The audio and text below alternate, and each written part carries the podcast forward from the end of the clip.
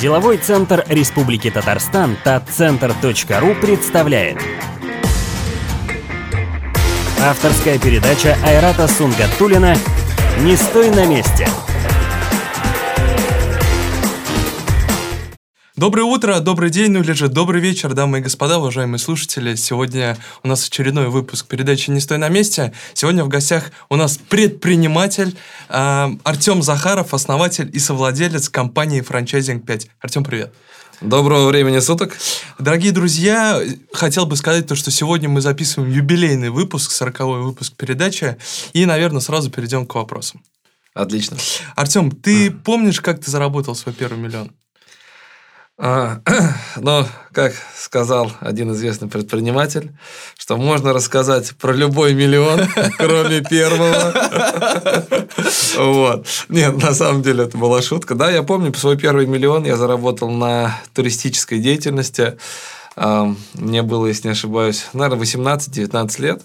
А, я занимался встречей туристов в нашем прекрасном городе Казань. А, очень активно работал в речном порту, встречал туристов, а, делал обзорные экскурсии, экскурсии в Раивский монастырь, в город остров Свияжск. И эта деятельность как раз и принесла мне тот самый первый миллион. А сейчас туризмом занимаешься или все-таки полностью ушел во франчайзинг? А, ну, как-то туризм, как первая любовь, он навсегда остался в моем сердце. И сейчас я с партнерами а, занимаюсь а, проектом «Первый визовый центр». Mm-hmm. То есть у нас прекрасный визовый центр напротив а, Министерства экономики на улице да. Московской. А, высокое качество услуг, а, отличные эксперты, специалисты, а, и у нас самая большая в России сеть визовых центров, развитая по франчайзингу. Ну вот как раз давайте к франчайзингу плавно и перейдем. Хорошо. А, франчайзинг 5 – это компания, ну, по сути, номер один в Казани. Сколько таких компаний в России и а, как ты оцениваешь объем рынка франчайзинга именно по созданию фра- франшиз? А, ну, надо понимать, что а, услуга, ну, это появилась относительно недавно, то есть, да, и франчайзинг, он э, хоть и развивается семимильными шагами, растет там на 30, на 40 процентов в год, но до потолка еще очень далеко, поэтому компаний не так много. А если говорить о наших коллегах, то да, есть коллеги, которые делают достаточно качественные виды работ там в Москве, есть э, кто работает качественно в Санкт-Петербурге, есть талантливые коллеги из регионов. А, но надо понимать, что мы, наша отличительная особенность, то, что мы являемся абсолютными практиками франчайзинга. Да? То есть а, у нас есть собственные франчайзинговые сети, поэтому мы знаем, как а, управлять франчайзинговой сетью, какие нужны инструменты.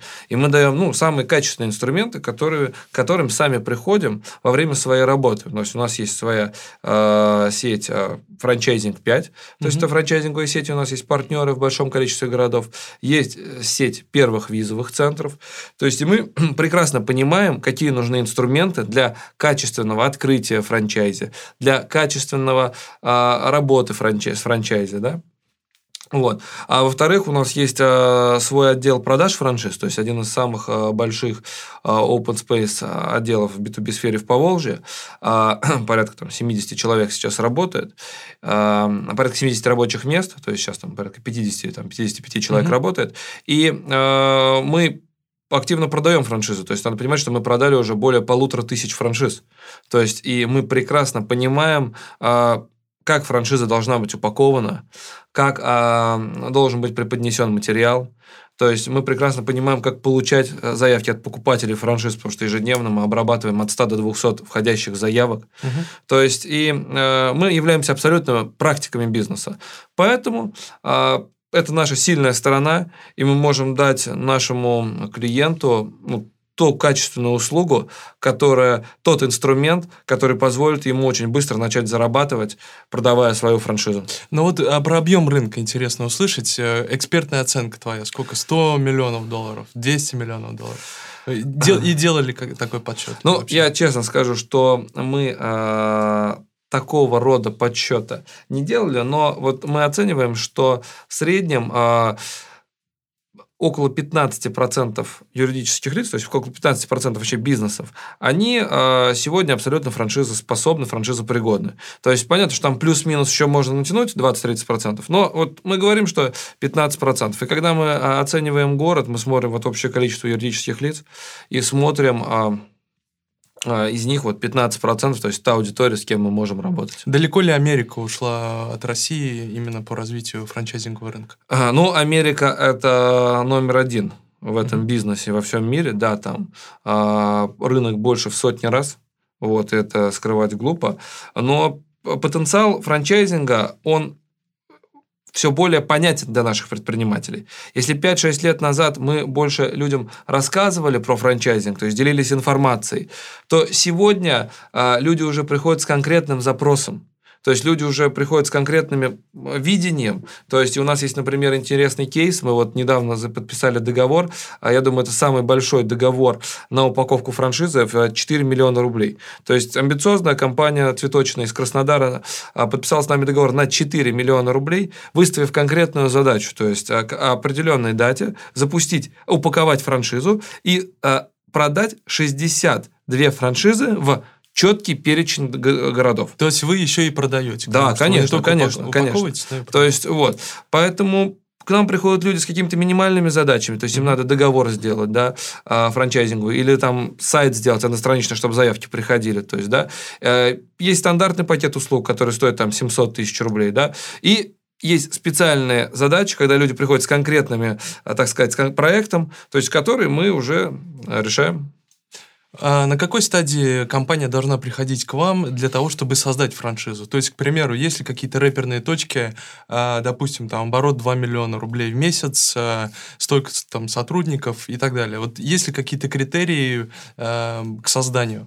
Ну, надо понимать, что каждый бизнес, он индивидуален. Видов бизнесов огромное количество. То есть, и где-то 2 миллиона это может быть очень мало, а где-то 2 миллиона очень может быть много. Но вот есть какие-то все-таки базовые критерии? Но ну, базовые критерии критерии, конечно, есть. А, в первую очередь, бизнес должен быть прибыльный.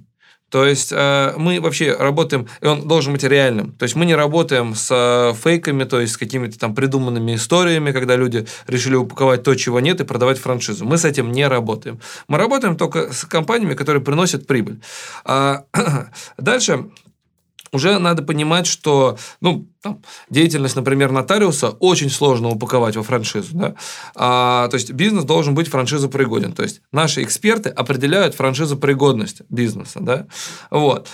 А, и, соответственно, вообще первое, что мы делаем в работе, когда начинается работа, это а, анализ то есть мы, э, наш аналитический отдел анализирует рынок, на котором работает наш клиент, анализирует конкурентную среду, анализирует ожидания франчайзи. То есть и уже, то есть получается достаточно серьезный аналитический материал там на 70, 80, там 100 страницах, э, исходя уже, который является фундаментом для построения успешной франчайзинговой концепции нашего клиента. Но все-таки вот э, понятно, что есть аналитическая работа, угу. а, но вот э, там нет такого, что там какое количество сотрудников, там, я не знаю. Бизнесы вот, есть... очень разные. Может угу. быть, там это кофе с собой, да. и там достаточно одного сотрудника, а может быть, производство, где 50-60 сотрудников, да. То есть, главное, бизнес должен быть призна... Э, прибыльным, коллеги. Он должен быть, ну, там, окупаться в разумные рамки. Опять-таки, а, для производства разумные рамки. Одни, они могут быть и 5 лет, да, и 7 лет. Это вполне там может быть на производственном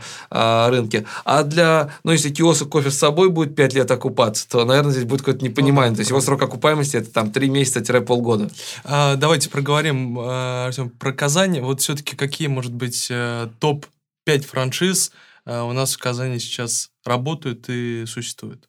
Вот твоя, твоя такая экспертная оценка интересна. Э, моя экспертная оценка, да. Ну, смотрите, я все-таки считаю, что мы работаем хорошо, Поэтому в топ-5 а, входит ну, по, наша по франшиза франчайзинг 5 ага. и первый визовый центр. Угу. А, также а, в топ-5 входят наши клиенты, а, такие как Мясо Тут. Это а, сеть мясных магазинов, то есть замечательно наши коллеги, наши клиенты работают. А, уверен, что э, в топ-5 э, входят, э, ну, я думаю, компания SourceSynthesis. Мгм. тоже наш клиент, а, Алекс Кабельцин. Вот. А, Ну и, знаете, наверное, пятое место я разделю между всеми нашими казанскими предпринимателями, кто работает на этом рынке, кто его развивает, а, потому что даже те, кто продали три франшизы, пять франшиз, да, а, они а, молодцы, они идут к своим целям, то есть рынок развивается, и это здорово. За сколько можно упаковать франшизу по времени? допустим, я занимаюсь кофейней, примеру, да, или сферой услуг. Вот. А, да. За сколько примерно по Ну, времени и смотрите, сколько нужно? Качественная упаковка франшизы – это история от двух до четырех месяцев. Мгм. Вот. А, но всегда бывают исключения.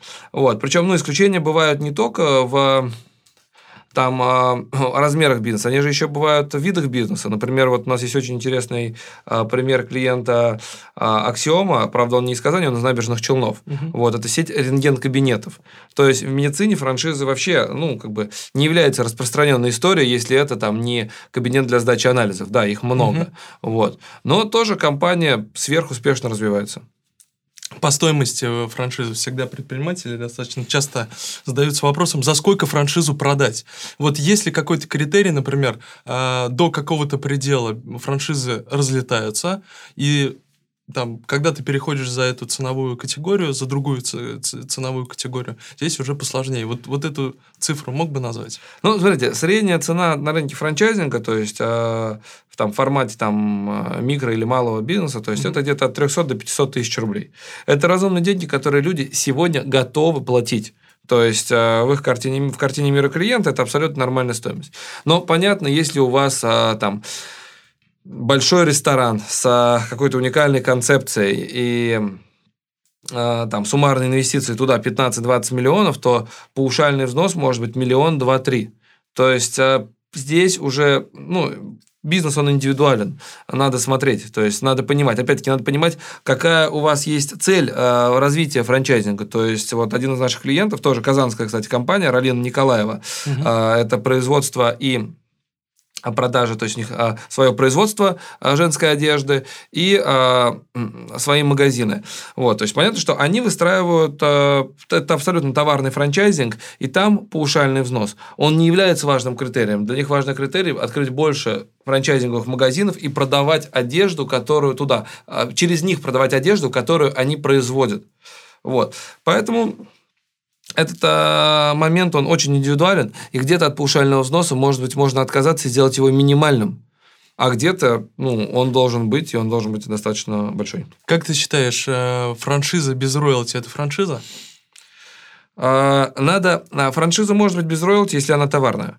То есть важно понимать мотивацию франчайзера. То есть вот вы покупаете франшизу, э, и вам говорят, что все будет, и мы с вас ничего за это потом брать не будем. А какая мотивация у людей? То есть если они вам будут поставлять товар, я понимаю это, потому что они будут зарабатывать на ваших продажах, они будут зарабатывать вместе с вами. Если они являются поставщиком услуги какой-то, то это тоже логично. Вот. Но если у них нет никакой финансовой заинтересованности в вашем будущем Так. успехе, То, то в не- чем логика, да? Ну в да. чем логика? А, про роялти немножко хотелось бы поговорить. Э, Вот, допустим, малый и средний бизнес. э, Какой процент сейчас э, в среднем роялти бизнес ставит, утверждает? И, например, по какой модели? То есть по фиксу больше, да? То есть, например, там 50 тысяч рублей? Или все-таки к процентной, к доходу, к выручке привязывается? Ну, смотрите, а, если в бизнесе возможно, очевидно, посчитать там оборот, количество клиентов и так далее, то, конечно, люди привязываются к проценту. Опять-таки, все зависит от того, а, какой объем работы делает франчайзер.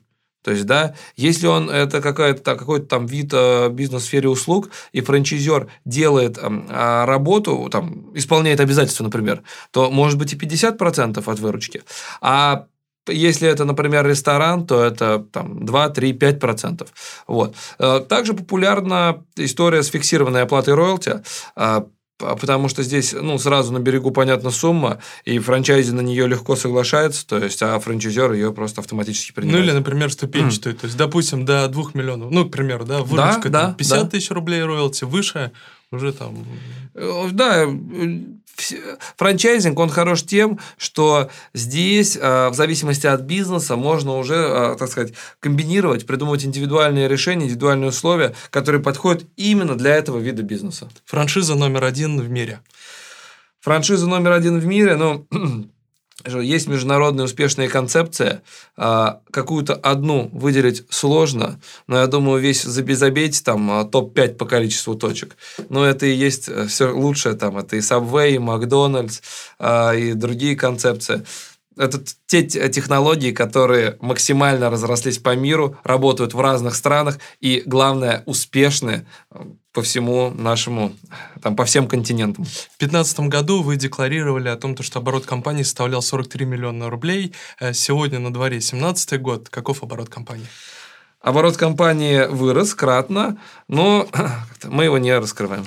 А какими качествами должен обладать предприниматель для того, чтобы все-таки стартануть в бизнесе, возможно, купить франшизу, э, найти э, франчизи, э, франчизера, да, который продаст качественную франшизу, и, возможно, где, может быть, поделишься какими-то ресурсами, где все-таки найти хорошую и качественную франшизу? Ну, а, главное иметь желание, то есть э, главное быть э, внимательным, э, главное иметь желание, то есть и анализировать, именно искать реальные плюсы и минусы, то есть анализировать эти плюсы и минусы, можно ли с ними работать или нельзя. Вот. Если говорить о поиске, то ну, самый там очевидный вариант – это интернет. То есть в интернете есть все, это и франчайзинговые порталы, и различные сайты э, уже непосредственно франчайзинговых компаний. Смотрите, ну давай, может ищите. быть, может быть, подскажешь какие-то площадки, которые вот прямо реально сегодня предприниматель, прослушав нашу передачу, э, параллельно открыв окно и мог бы зайти и посмотреть? Вы знаете, вот есть э, известный сайт там Яндекс, да, вот его можно открыть, угу. забить там купить франшизу. 17... И мы выйдем первые, да. Э, если этот город нам интересен, то мы выйдем первыми. А если у предпринимателя все-таки из раза в раз не получается открыть бизнес, первый раз э, прогорел, второй раз прогорел, третий раз прогорел, что делать предприниматель? А какая разница, сколько раз не получится, если будет тот один раз, когда все получится? У тебя с какого раза получилось? Но если говорить о туризме, то получилось с первого. Но потом были не совсем удачные проекты. А, то есть я шел к своей дороге, и, и дорога, и до сих пор у нас с партнерами бывает, мы запускаем что-то, это не работает, это нормально. Какие неудачные проекты, и мог бы ты о них рассказать? Ну, у любого предпринимателя есть а, кладбище, да, там, своих неудачных проектов, вот. А, ну, наверное, вот там, может быть, тот проект, которым там в 20, мне был 21 год, и я открыл в пархаусе салон красоты. Вот. То есть я очень много а, как-то думал о маркетинге, и мало думал о а, там, внутренней составляющей, я всю делегировал, да, вот. Но, наверное, а, там, исполнение обязательств мне тоже надо было как-то уйти в это глубже и больше это полюбить, больше это познать, вот. Ну, наверное, вот это тот проект, который я там совсем удачным считать не могу. А сколько, сколько денег было вложено и сколько, на какую сумму прогорели вы? А, мы не прогорели. Вот, я... Деньги были инвестора. А, салон э, успешно запустился, работал. Потом а, в связи с реконструкцией пархауса он переехал в другое место, там успешно работал. Вот. Поэтому все инвестиции, я думаю, окупились. Но просто не окупились ожидания, которые были. И, наверное, вот а, по там, ожидания реальность, это вот тот проект был, где они сильнее всего не совпали. Я не могу просто не задать вопрос про маркетинг, про отдел продаж. Маркетингом э, кто занимается в твоей компании? Ты сам отдал все-таки на аутсорсинг. Как вот, э, как выстраиваться и нас, как ты пришел к тому, что у тебя сейчас в отделе продаж работает там 50-70 человек? Ну, а, я сразу скажу, что маркетинг, наш а, качественный маркетинг, наши качественные маркетинговые материалы, наши яркие красочные сайты – это а, в первую очередь заслуга моего партнера Решата Сидикова, это заслуга коллег наших, то есть из там, проектного отдела, да, мы все делаем сами. Вот, и ну, точность его как бы, то есть он видит то, что другие не видят, и делает то, что другие не смогут сделать. То есть решат он в этом плане, э, ну, лучший маркетолог, наверное, лучший маркетолог, который вот может быть, да, для нас. А, очень достаточно долгое время а, вот отделом продаж а, руководил я. Угу. Вот, то есть, то есть последние полтора года сейчас а, у нас тоже там, очень качественный специалист руководит нашим отделом. Мы работаем над собственной технологией продаж. Это, наверное, то, чему сейчас один там обучение и вот технология, это то, чему сейчас посвящен мой фокус внимания. И есть э, достаточно серьезные успехи, там на некоторых направлениях, где мы внедряем свои технологии, рост идет в разы. Вот. То есть, э, поэтому, ну вот как так получается, что мой партнер, он там занимается, ну не только маркетингом, но угу. э, привлечение клиентов у нас э, занимается мой партнер, а уже, так сказать, фокус на продажах, он угу. на мне, и у нас все достаточно успешно в этом направлении. Сколько примерно, какой бюджет на маркетинг в месяц? Есть какая-то цифра или... Ну, цифра измеряется в миллионах рублей. А, насколько я знаю, вот э, такие, если немножко углубиться, а, например, для Яндекс, для Google, для каждых объявлений а, создаются отдельные лендинги, отдельные сайты. Вот сколько этих лендингов у вас? А, вы как-то его кратно делите? Ну, я, знаю, я понимаю, что у нас их десятки, Угу. Вот. Но я, честно сказать, не знаю, потому что Решат, он эту работу делает блестяще. Даже, насколько я знаю, с Решатом мы даже учились в КГФИ вместе. Угу. Вот, то есть угу. настолько тесен мир, настолько да, да, да, да. большая Казань. Прокомментируй, пожалуйста, одну книгу для прочтения по бизнес-тематике для наших слушателей. Именно одну книжку. Вот все-таки одну, я думаю, что многие, прослушав передачу, вот смогут не пять купить, а вот именно одну, но а самую вот, золотую. На самом деле есть замечательная книга, а, которая очень сильно а, как-то изменила меня как личность. То есть, а, ну, я считаю, что вообще к бизнесу надо созреть. То есть, ну, так получилось, что я в бизнес попал достаточно рано, то есть, ну, сложились обстоятельства. А, а мне, наверное, повезло или не повезло, не знаю. А если бы не пошел в бизнес, то, наверное, лучше бы учился в институте. А, но я к бизнесу был не готов ментально. Поэтому у меня вот все бизнесы, которые я там до 25 лет начинал, там до 24 лет начинал, они как-то так вот начинались, приносили доход и уходили в песок. И я начинал что-то новое. То есть, да, там учился. Потом совмещал еще с работой по найму. Вот. А, но вот книга, которая помогла мне повзрослеть и стать уже более такой а, целостной, правильной личностью, это «Семь навыков высокоэффективных людей» Стивена Кови. То есть, это то, что я рекомендую э, прочитать абсолютно всем. Э, мы каждый месяц подводим итоги э, в отделе продаж. И там, наиболее отличившимся сотрудникам я вот дарю книги. Вот.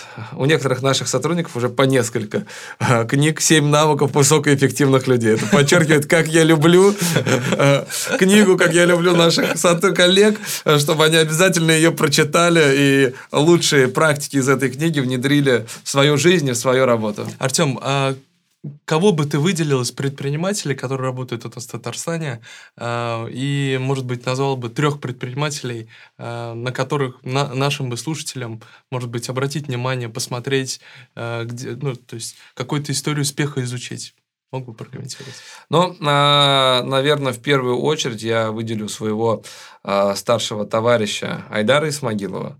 То есть, ну, компания, это самая большая э, сеть шиномонтажей, пятое колесо, самая большая сеть шиномонтажей в Европе.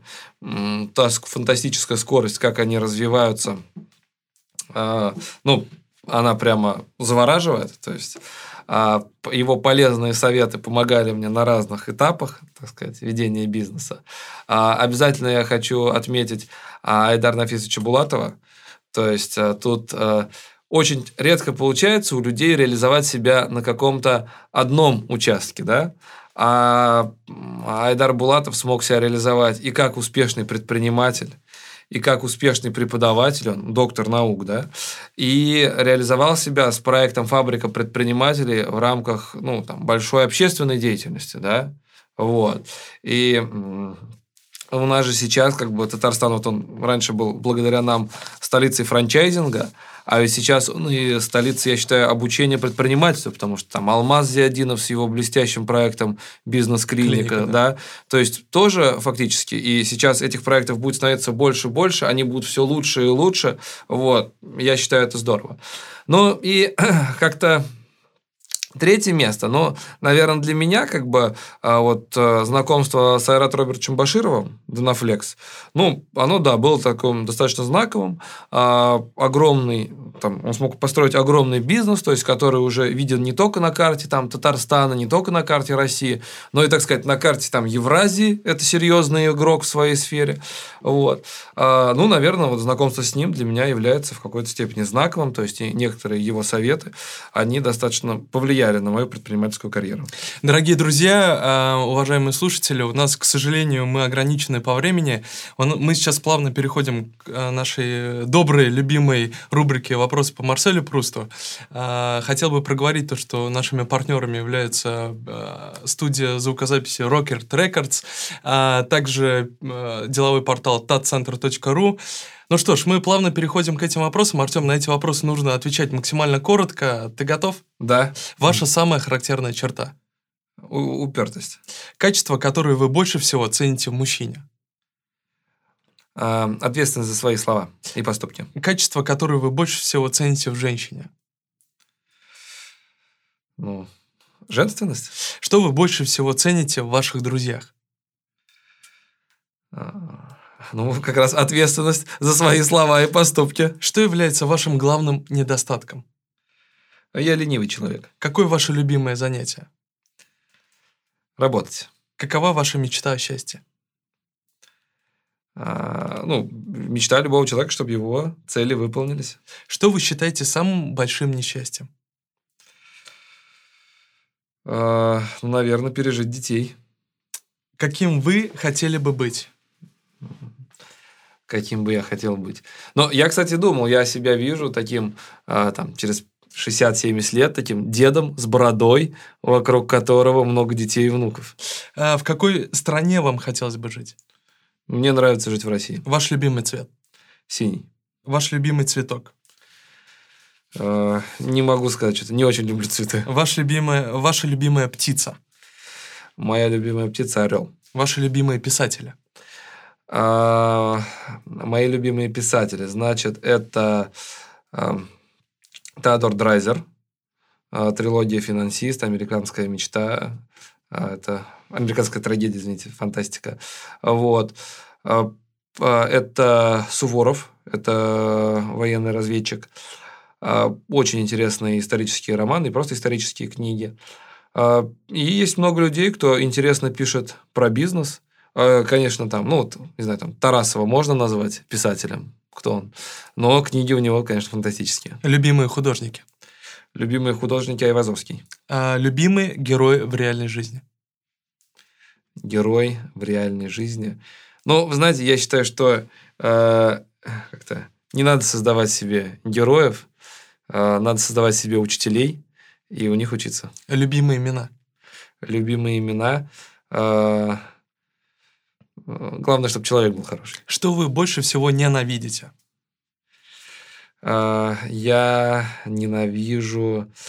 а, Что я больше ненавижу? Да я все люблю. Что ненавидеть? Реформа, которую вы цените особенно высоко? Реформа. А Это реформа над собой. Это реформа человека над собой. А Способность, которой вам хотелось бы обладать? Способность, которая... Вы знаете, я уже себя принял таким, какой я есть. Вот, то есть я свои сильные стороны знаю, свои слабые стороны знаю. И вот надо, стараюсь свои сильные стороны продолжать усиливать. А, как вы хотели бы умереть? Ой, не знаю, не думал. Ваше состояние духа в настоящий момент? Бодро, твердо, А- на подъеме. Ваш девиз? Хочу и делаю. Оказавшись перед Богом, что вы ему скажете? Я ему скажу спасибо. Дорогие друзья, уважаемые слушатели, сегодня получился отличный выпуск. Сегодня в гостях был у нас предприниматель Артем Захаров, основатель и совладелец компании «Франчайзинг 5». Артем, спасибо тебе большое за интервью. Большое спасибо. Всего хорошего. Дорогие друзья, с вами мы увидимся и услышимся ровно через один месяц. С вами был Айрат Сунгатуллин. Всего доброго. Пока-пока.